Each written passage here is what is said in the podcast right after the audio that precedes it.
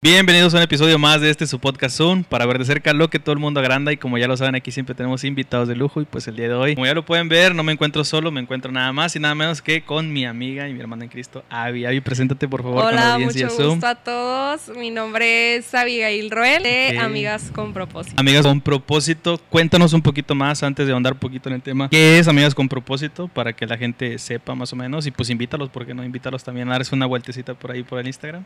Claro que sí. Bueno, Amigas con Propósito empezó como literal amigas en un café, como una célula y después por necesidad se fue haciendo eh, reuniones en línea por Zoom. Y después abrimos, tenemos ahorita lo que es el Instagram, que estamos como amigas.cp. Amigas.cp.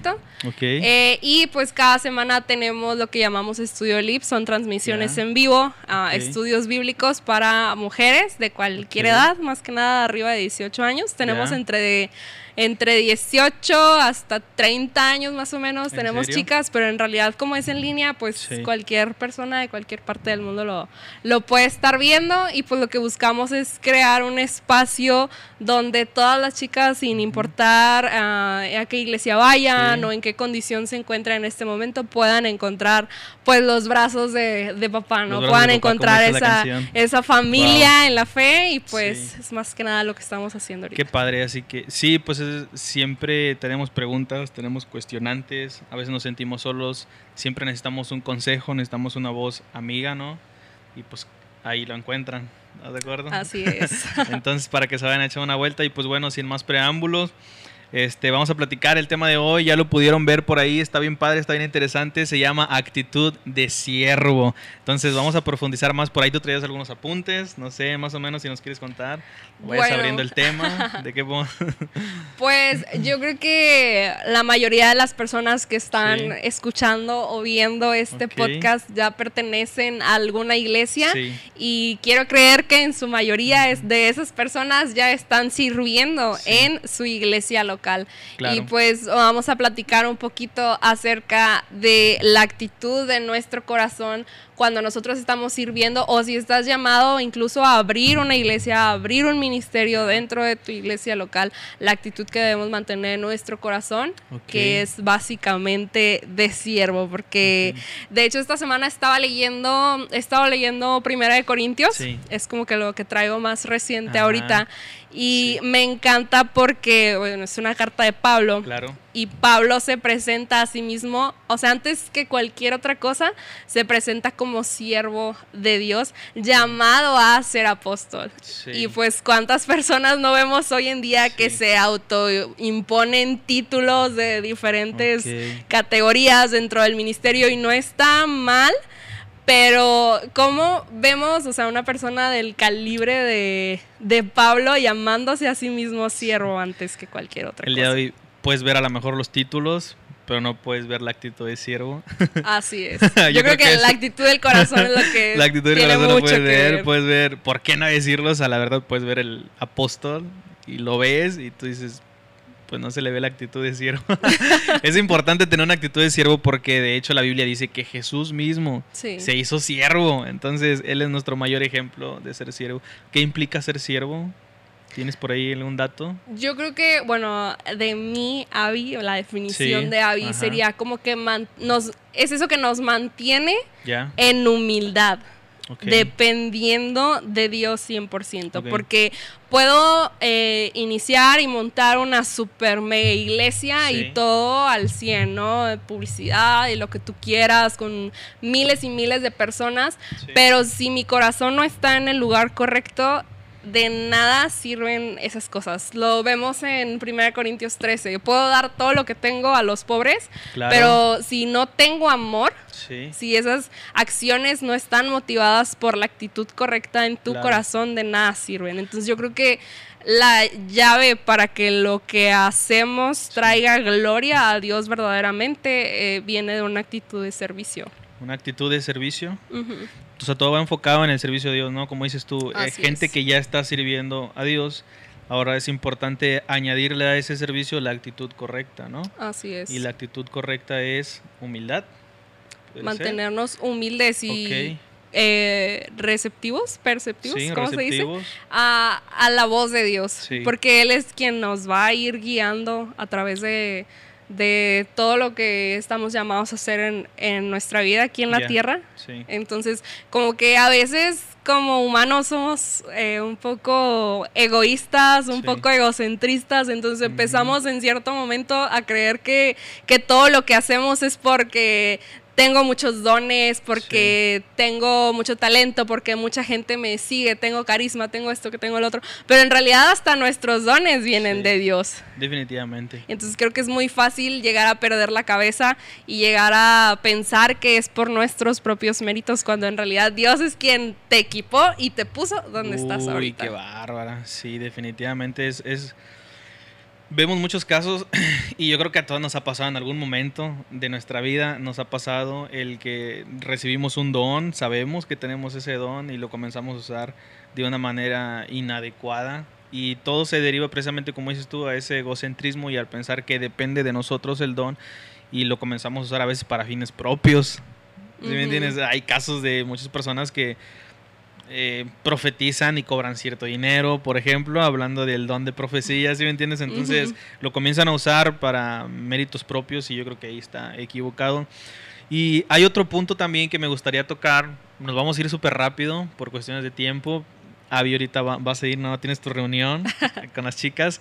Entonces, por cuestiones de tiempo nos vamos a ir súper rápido. Me gustaría abundar también en este punto.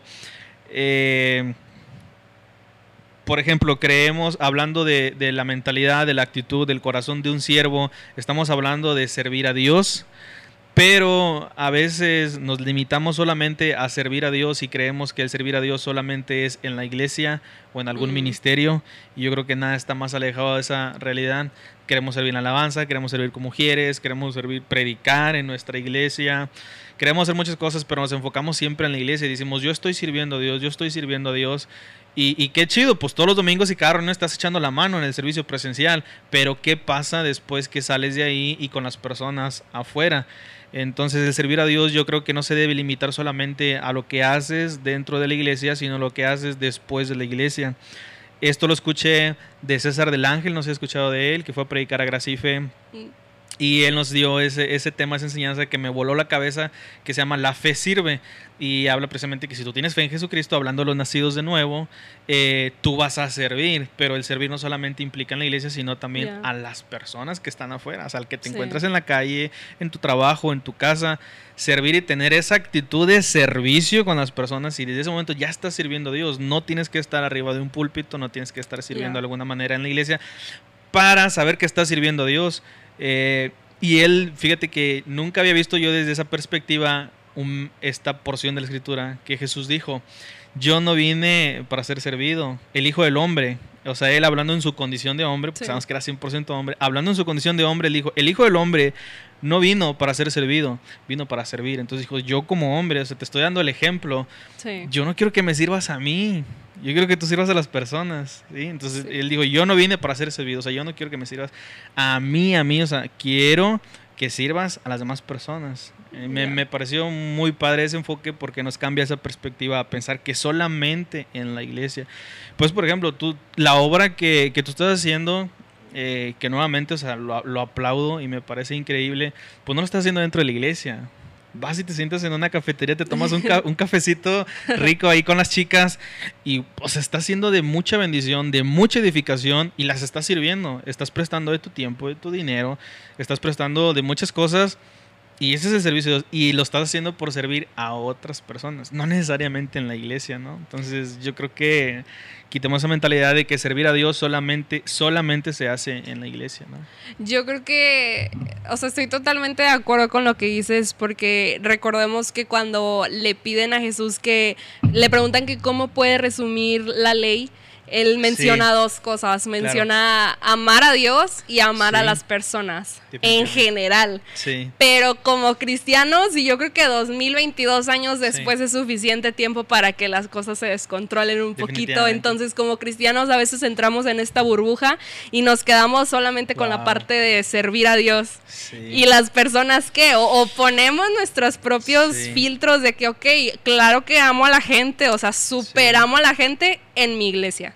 Claro. O superamos a la gente que me Eh, cae ya, bien, o sea, sí, pero no. Dios- Jesús no, no dijo Sí. ama a la gente que que es creyente solamente, o ama a la- Sí. a los judíos, o sea, Claro. no. Inclusive el simple hecho que extendiera el evangelio para los gentiles, Sí. no solamente para los judíos, tendría que darnos una gran lección respecto a esto. Y yo creo que cuando estamos o nos encontramos en ese punto de que chino, o sea, caí en esta burbuja de religiosidad o como quieras llamarlo, Sí.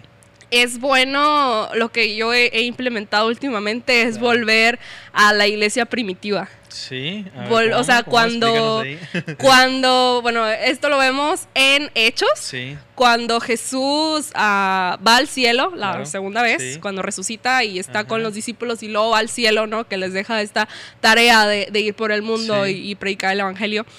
Ah, empezamos a ver en el libro de Hechos cómo, cómo empieza a formarse la iglesia, Sí. literal, por eso se llama iglesia primitiva, Ajá, porque pues sí. acaba de pasar todo lo de Jesús, ¿no? Entonces digo, yo creo que ahorita estamos 2022 años después, yo creo que un poco de información se puede distorsionar, Sí. ah, la cultura, la sociedad, hay muchas cosas que influyen, pero la palabra de Dios es vigente, o sea, Sí. no, no tiene fecha de caducidad y siempre podemos volver ahí. Y te digo algo, algo que a mí me gusta hacer cuando empiezo como que a batallar o, o me siento confundida en ciertos Sí. aspectos, siempre puede haber eh, pastores que digan un- una cosa, pastores que digan otra, hay muchas maneras de pensar, Sí. pero la palabra de Dios es la misma. Claro. Dios es el mismo.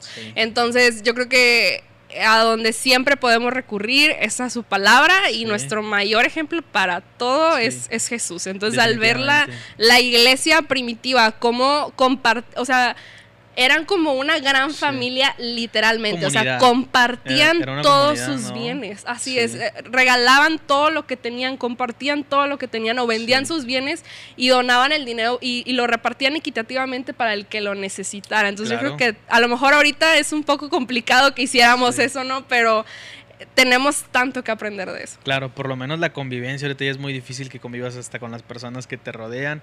Y volviendo al tema que dices tú, que nos encerramos en esa burbuja y solamente le hablamos o queremos convivir con las personas eh, que de la iglesia, con las personas que sirven en la iglesia, con los que están ahí.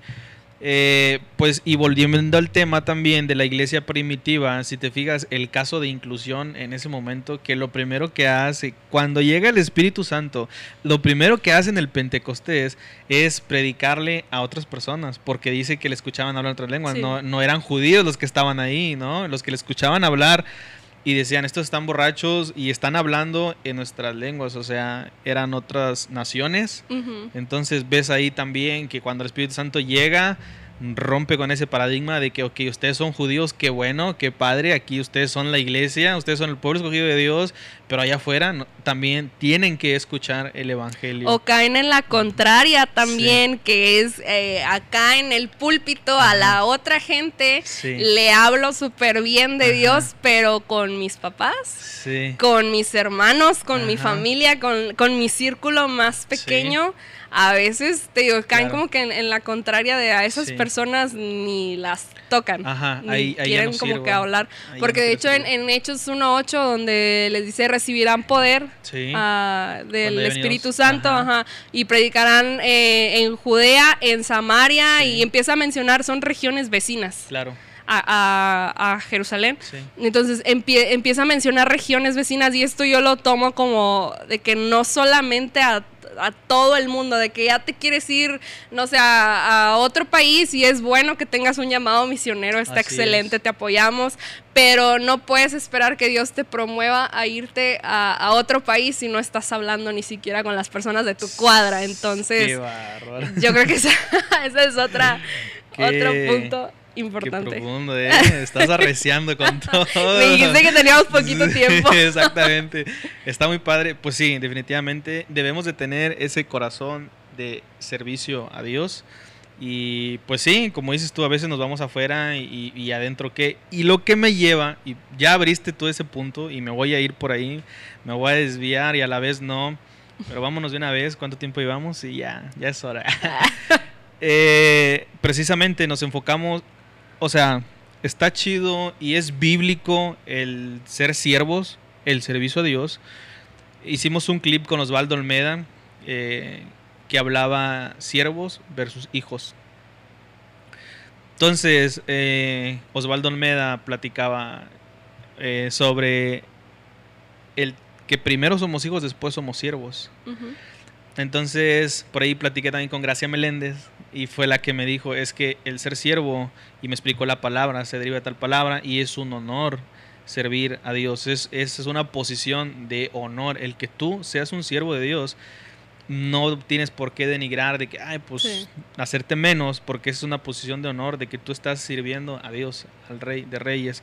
Entonces podemos hablar de muchos beneficios, de toda la bendición que hay, el ser un siervo de Dios, pero como desde inicios de los tiempos, el enemigo y la misma religión, los dogmas, han llevado todo a un extremo. O sea, no podemos tener un equilibrio. Siempre nos vamos a un extremo y es ahí donde caemos a veces en ese problema en que abriste tú que mencionas.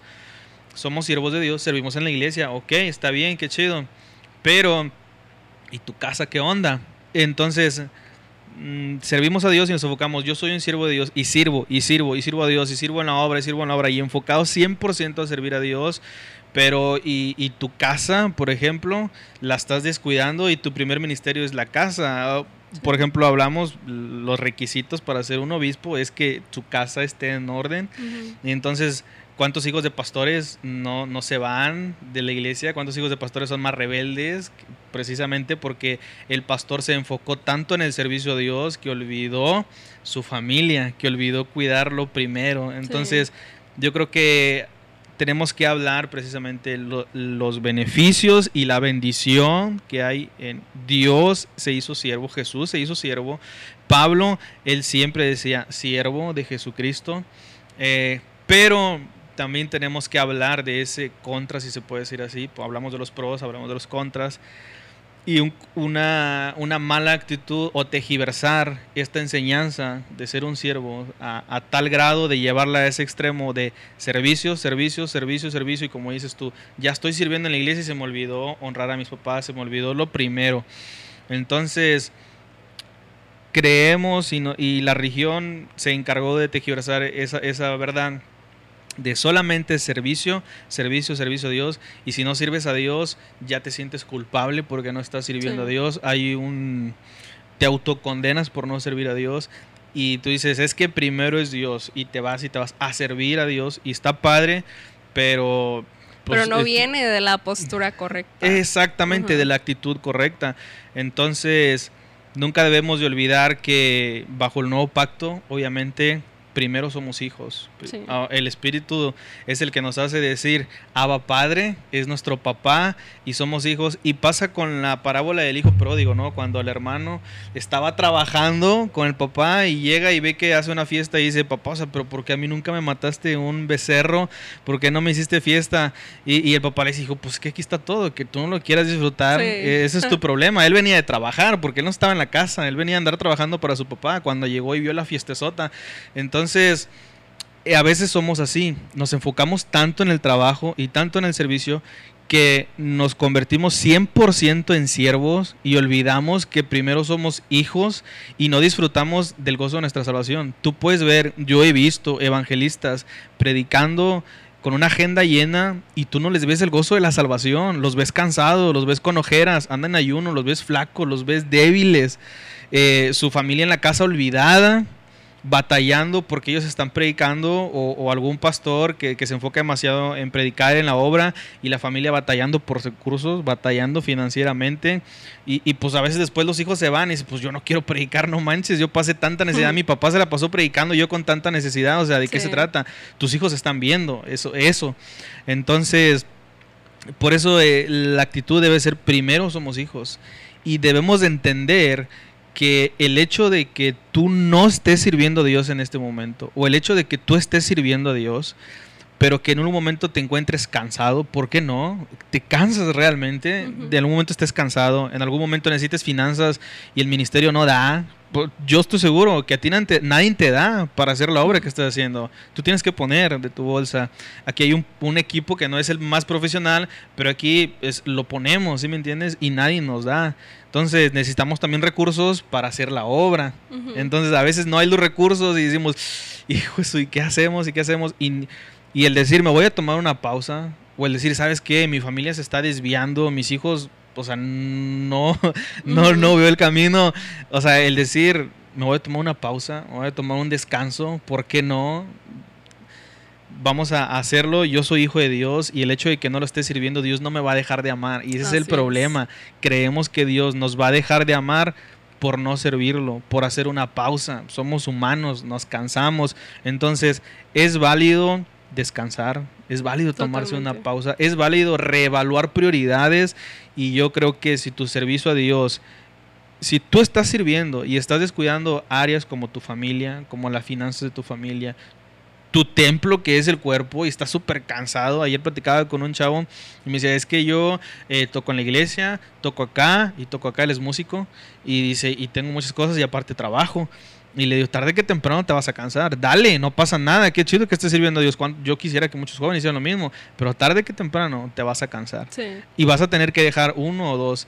Y le piensan, ¿por qué? Por lo mismo, porque pensamos que el dejar de hacerlo, o una cosa o la otra, sentimos que Dios ya no nos quiere, que Dios ya no nos ama.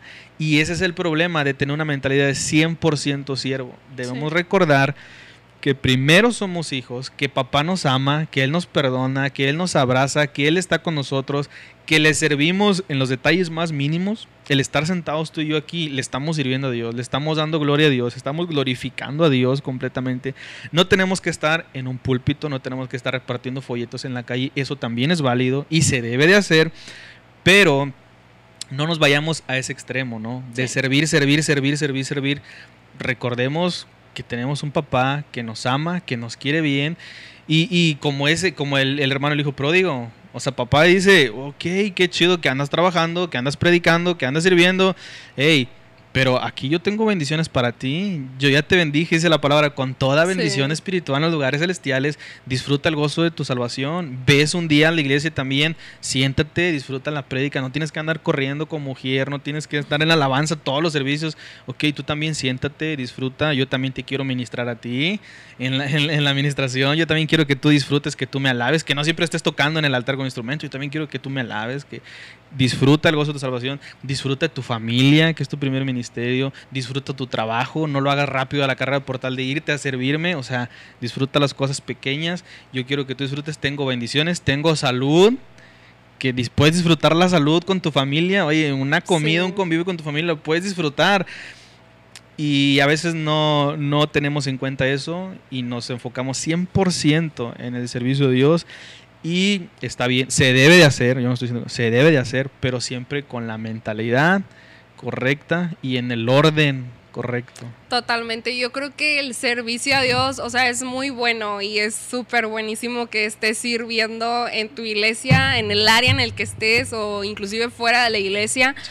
Pero yo creo que todo servicio, para que pueda darle la gloria a Dios, debe venir de, de la fe. Sí para empezar, como tú dices, o sea, antes de ser siervos somos hijos, o sea, tenemos que creer claro. todo, o sea, todo esto que nos ha sido dado por gracia, todo ese perdón, todo ese amor, todas esas bendiciones, todo ese poder que tenemos en Cristo, tenemos que poder entenderlo para que esas obras puedan fluir. Dice la Biblia, la fe sin obras es fe muerta, pero al revés también, las obras sin fe, las obras sin amor de nada sirven. Entonces, va de la mano y fluye de la fe, debe fluir de la fe, debe fluir del amor y de ahí la importancia de que nuestro corazón esté en la posición correcta, dice la Biblia, porque tal es su pensamiento en su corazón, tal es él. O sea, no porque tal sean sus acciones, tal es él. Porque tantos seguidores tengan Instagram, tal es él. no es,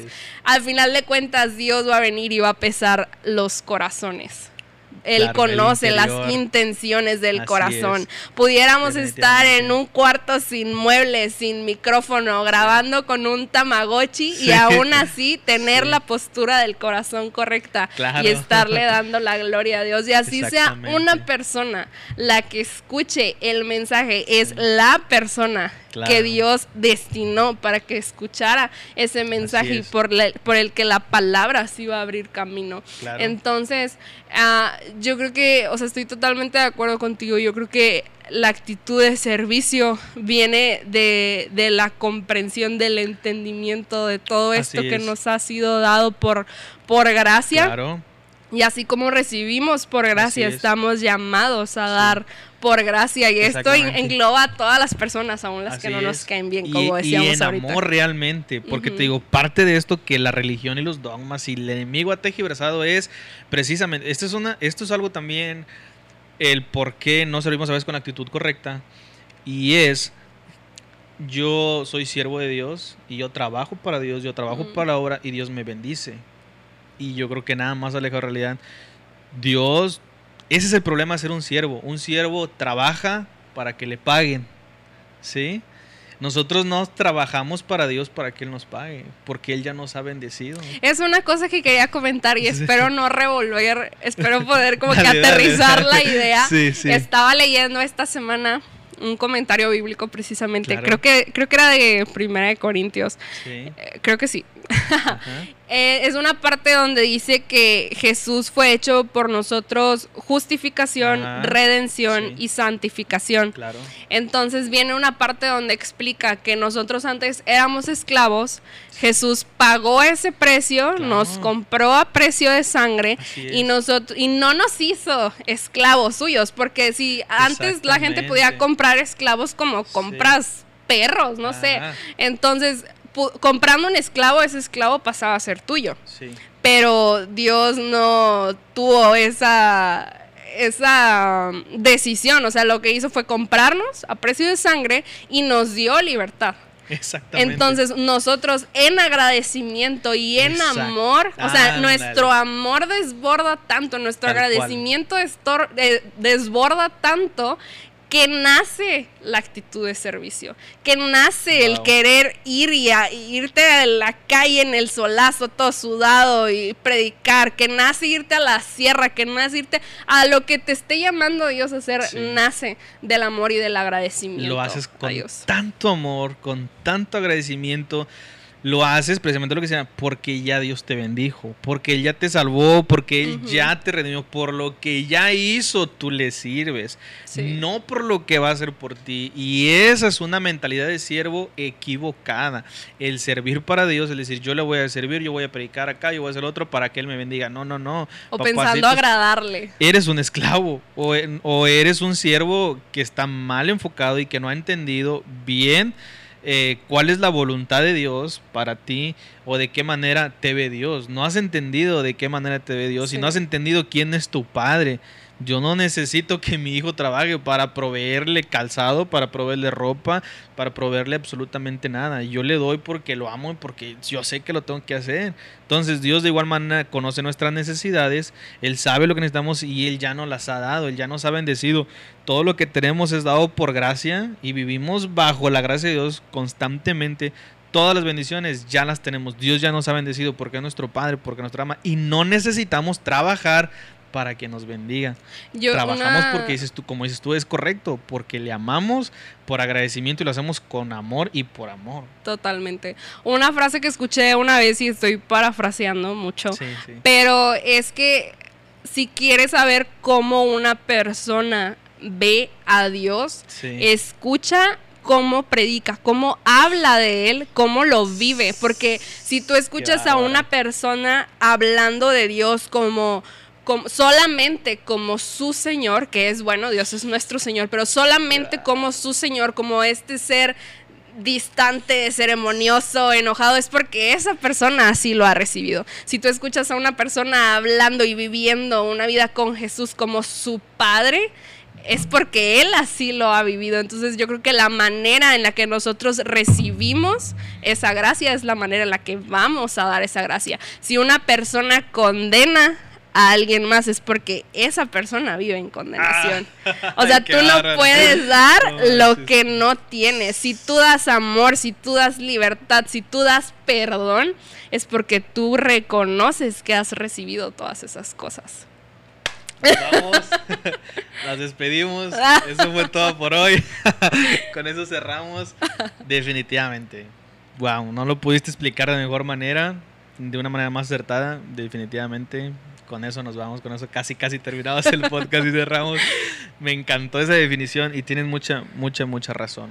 Entonces, ahora, es preocupante, claro que es preocupante la manera en que tú ves a Dios, porque si no has entendido que Él es tu Padre, no has entendido de qué manera Él te ha justificado, de qué manera Él te ha salvado, y si lo sigues viendo nada más como ese Dios distante, como ese Señor que está esperando que tú le sirvas y le sirvas y le sirvas, es preocupante. ¿Por qué? Porque la Biblia dice que en aquel día, dice que llegaron y dijeron, o van a llegar y van a decir, Señor, en tu nombre sanamos enfermos, en tu nombre echamos fuera demonios, en tu nombre. Te está hablando de una persona que servía a Dios de una manera fuerte, porque echaban fuera demonios, porque sanaban enfermos, y aún así Dios les dice, apartados de mí, yo no los conozco. Puedes estar sirviendo a Dios y puedes no ser salvo. Y tu corazón está en otra parte. Tu corazón Sí. está muchísimo más alejado de la realidad. Por eso es importante saber quién eres tú en Dios primero. Primero Mm. saber quién eres en Dios. Y ya después, el servicio yo te garantizo y te firmo donde quieras que el servicio de Dios te va a brotar Sí. solo. Vas a querer buscar Mm. la manera de servir a Dios hasta llevándole un vaso de agua a una persona que está Mm. ahí afuera. Te va a salir y lo vas a hacer con ese gozo. Y vas a sufrir, claro que sí vas a sufrir por el Evangelio, por predicar. ¿Te va a costar invertir dinero? Claro que sí. ¿Te va a costar invertir tiempo? Claro que sí. ¿Vas a andar a lo mejor caminando, predicando? O sea, vas a sufrir, claro que sí, pero no lo vas a sentir esos padecimientos porque tú quisieras ofrendar más a Dios por el, lo que ya hizo, por ti ya es como una ofrenda a Dios lo que tú estás haciendo, un sacrificio, como dice ahí, presentar los sacrificios vivos, presentémonos, ¿no? Como sacrificios vivos a Dios. Yo creo que va de la mano por ahí, o sea, lo que tú, tú sacrificas para Dios, pero no para ver qué hace Él o no porque Él necesite tu, definitivamente no necesita tu servicio, entonces Él te quiere a ti primero como hijo, quiere una relación íntima y personal contigo y de esa relación va a brotar un servicio y un corazón de siervo pero sano, algo sano, no algo religioso, no algo pesado. Jesús dijo, mi yugo es ligero y mi carga es liviana. Y esto me, esta frase me encanta. Oye, no me acuerdo dónde la escuché. No me acuerdo dónde la escuché, pero dice, si tu cristianismo Ajá. no está siendo ligero, ni tu carga liviana, no Dios es a. Jesús a quien estás siguiendo. O sea, cuando Ay, empiezas a hacer las cosas No en tus fuerzas, como te comentaba Con hace rato, ajá, te, te cansas, te, te sientes así quemado de la cabeza, literal. Y algo que, algún punto que quiero rescatar de lo que dijiste, que me encanta, que es algo que le digo a, a las chicas seguido, procuro Sí. como que decírselo seguido, es tu llamado no es este suceso que está planeado para cierto día de tu futuro y que algún día vas a llegar y lo vas a lograr y, y como si fuera una meta, una tarea, eso no es tu llamado. Tu llamado es todos los días. Tu llamado es, es lo cumples cada día. Tu propósito lo cumples cada día. Creo que hay muchos cristianos viendo su llamado o su propósito en la tierra como, ah, no, yo eh, tengo mi llamado a ser pastor. Yo tengo llamado a, a ser líder de alabanza, a- sea cual sea, ponle tú ahí el nombre Sí. y se quedan como que el resto del tiempo como que esperando a Sí. que algo suceda, a que llegue su Ajá. pastor y los promueva y, y Eh, ese no es tu llamado sí, en realidad. Jesús claro. dijo, ama a Dios y ama a la Sí. gente, no dijo, este, eh, ponte a. tocar alabanza, ¿no? En tal lugar, o ese, ese no es tu llamado, esos son como que acciones secundarias que son buenas y son de bendición para la iglesia, pero tu llamado es tu vida diaria, tu propósito es tu vida diaria, Tu las personas, tu familia, como decíamos Sí. ahorita, ese es tu primer ministerio Es- antes que la escuché un, una, una vez hice una, una- un mensaje que se llamaba El primer llamado y era precisamente enfocado cuando Jesús selecciona a sus discípulos, dice, y los seleccionó para que estuviesen con él. Y luego ya después los Mm. comisionó. Sí. Tu primer llamado no es a servir a Dios. Ay, tocaste un punto que Tu me encanta. Tu primer llamado es a estar con él. Me a encanta estar en su porque presencia, a disfrutar de él, a buscarle, a buscar su palabra. De ahí se va a derivar todo, de ahí se deriva el ministerio. Pero él Sí. dice, y lo seleccionó, y se fueron con él, dice, y él los seleccionó para que estuviesen con él. Y luego ya después, él ya los comisiona, y ya se van, los dos, se, se va con él, con los, con los hay doce. un, hay un versículo que me encanta, creo que está en Hechos, si no me equivoco. No me pregunten cuál, ahí googleenlo. Ah, pero está Pablo y no me acuerdo quién más. Sí. Pedro. Pedro predicando. Sí, era Pedro. Y los, dice, los miembros del concilio estaban asombrados porque Ajá. no eran hombres que tenían preparación especial en las escrituras y los reconocían Ajá. como personas que habían estado con Jesús. Y cuando, o sea, cuando, ay no, la última vez que leí eso Wow. fue como que me No abrió un, un mundo nuevo, una, un- o sea, como que te explota la mente, porque puedes tener los títulos, los internados, los institutos bíblicos que tú quieras, pero si no pasas tiempo con Jesús, es una relación, o sea, tú con tu esposa podrías tener una relación si vivieras en otro lado y nunca te comunicaras con ella, yo creo que que eso no. es un No, matrimonio. Viven juntos, conviven juntos, platican, salen, porque es una relación y eso es lo que tenemos con Dios. Y ahí es la importancia de pasar tiempo con Jesús, porque fíjate, estos, estos ah, hombres que eran los, los apóstoles, por haber pasado tiempo con Jesús fue lo que los capacitó, lo que les dio los recursos, el poder para hablar de la manera que ellos Así estaban es. hablando. El apóstol Pablo, que es el más profundo de todos, que nos enseñó los dones, enseñó todo. Dice que él después de que ahí se quedó en Damasco, que sus ojos le fueron abiertos, que cayó en las escamas y todo. Mm. En el libro de Gálatas creo que es donde él dice que después de ahí él se fue al desierto y estuvo tres años en el desierto. Y es ahí donde él explica que incluso fue llevado al tercer cielo. Imagínate la revelación tan profunda y tan pesada que recibió ahí estando a solas con él. Antes de ir, dice que inclusive antes de subir a Jerusalén a presentarse con los demás apóstoles, dice que él primero estuvo tres años en el desierto, solo ahí con Jesús. Y por eso él dice, si tú me presentas a un Jesús en la carne, decía Pablo, yo no lo conozco, yo solamente conozco a Jesús el cuerpo glorificado, el exaltado. Y dice que él fue al tercer cielo. Y incluso después dice que vio cosas que no se le permiten hablar. Por ejemplo, Juan vio cosas, una revelación bien pesada en la isla de Patmos, en, el Apocalipsis, y todo lo escribió y le dijo, escribe lo que ves.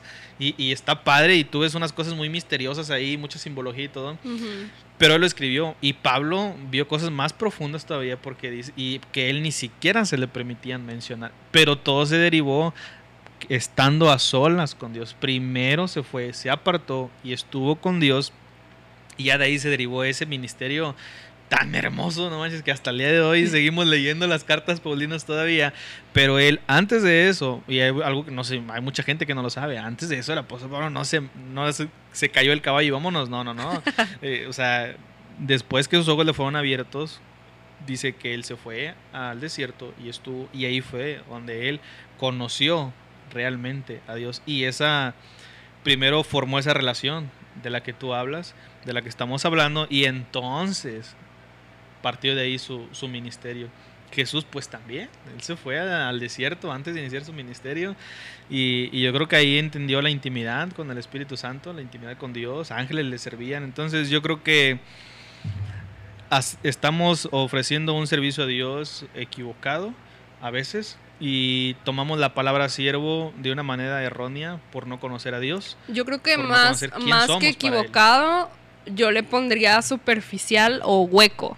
Ya. Se sí. convierte en un, en un servicio vacío, porque fíjate, ahorita Sí. que hablas de lo de Pablo, de cuando ve una luz muy brillante y se cae del caballo, sale esta voz, que era la voz de Jesús, y le dice, Pablo, ¿por qué me, por qué me persigues? Sí. Y él dice, ¿quién eres, Señor? Y dice, yo soy Jesús a quien tú persigues. Y te puedo asegurar Sí. que hasta ese momento Pablo no pensaba de esa manera, de que estoy persiguiendo a Jesús. Él pensaba, estoy persiguien- persiguiendo a estos herejes que están blasfemando. O sea, él andaba súper en después. otra onda, súper cañona, que En lo hacía hacer cosas lo- horribles.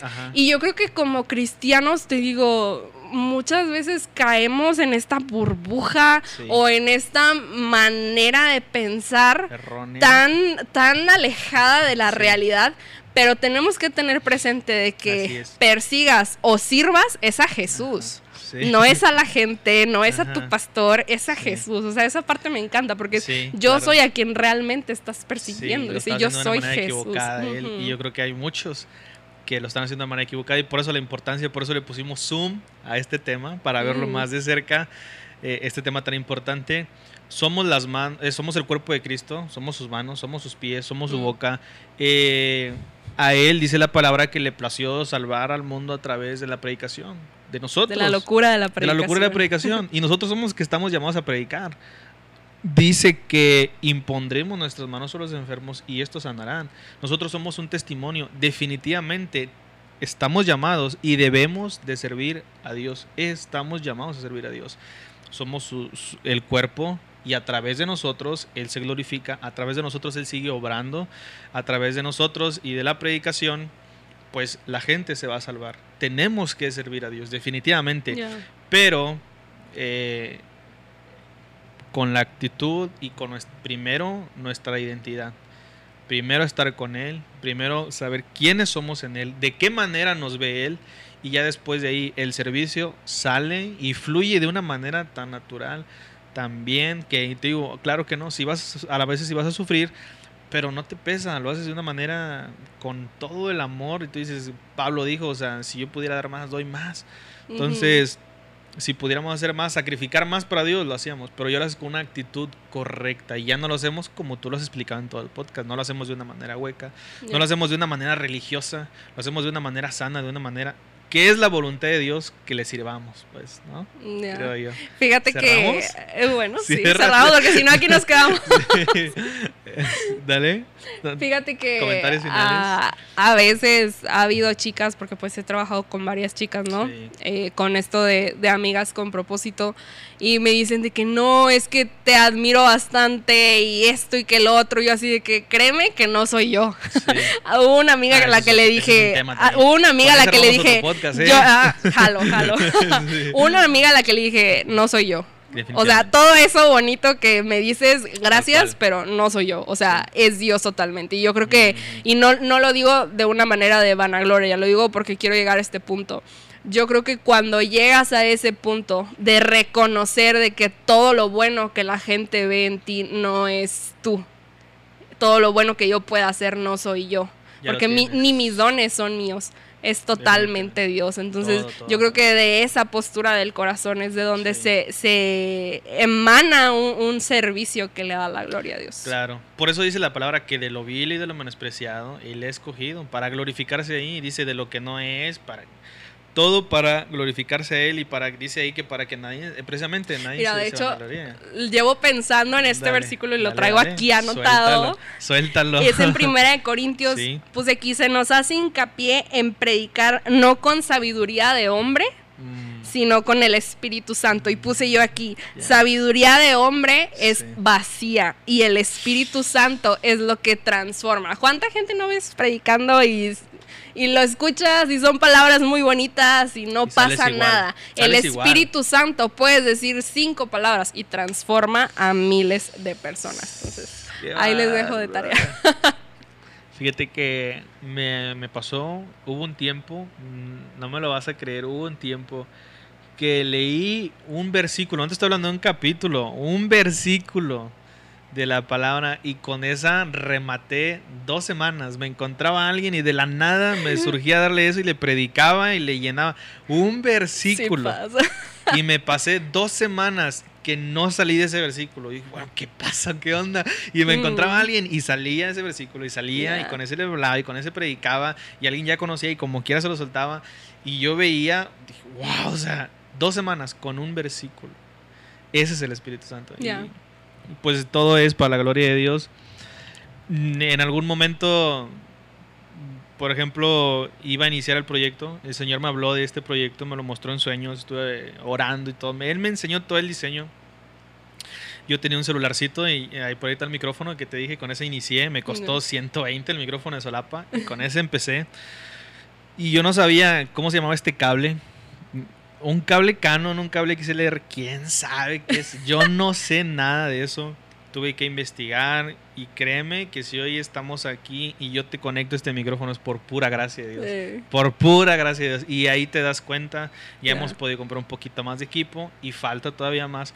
Pero créeme que todo ha sido por la gracia y el favor de Dios. Y en mis propias fuerzas no estuviéramos aquí hoy sentados. Y yo creo que cuando tienes esa actitud, como dices tú, que tú también te preguntan y dices, no sé ni cómo le hice, no sé ni cómo llegué, no sé ni cómo te estoy hablando. A veces te puedes decir, yo era bien tímida, puede ser, ¿no? Yo era, yo era- De hecho, de hecho. Exactamente. Yo también era bien tímido, muy reservado y no sé ni cómo me atrevo a hablarle aquí a la gente hoy. Pero ahí te das cuenta y dices, wow, solamente es Dios, solamente es su misericordia, solamente es su gracia. Y nuevamente lo amas, estás agradecido y por eso sigues sirviendo. Y esa es la actitud correcta. Sirvamos a Dios, pero siempre teniendo bien clara nuestra identidad, cómo nos ve Él y cuál es su voluntad para nosotros. Y entonces podemos servirlo. Cierra y ya nos vamos porque ya el que mucho se despide poco se, como dicen, no se quiere ir o algo así. Y bueno, nada más para terminar, un, un último punto de, de media hora. Yo sé. creo que sí está, como hemos venido hablando, Sí. de que reconocer de dónde venimos, ¿no? Quién, quiénes somos, pero también a dónde vamos. Wow. También reconocer de que yo creo que el saber que tu recompensa no está en esta tierra, sino Sí. en el cielo, Mm. cambia tu perspectiva, eleva, eleva tu mente y tus pensamientos y, y tu perspectiva y te hace hacer las cosas por las razones correctas.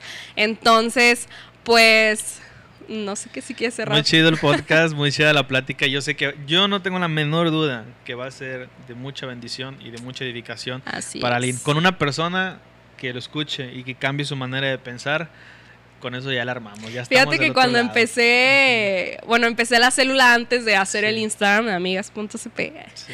Eh, tenía, por si al principio, que eran que 10 seguidores, Sí. algo así.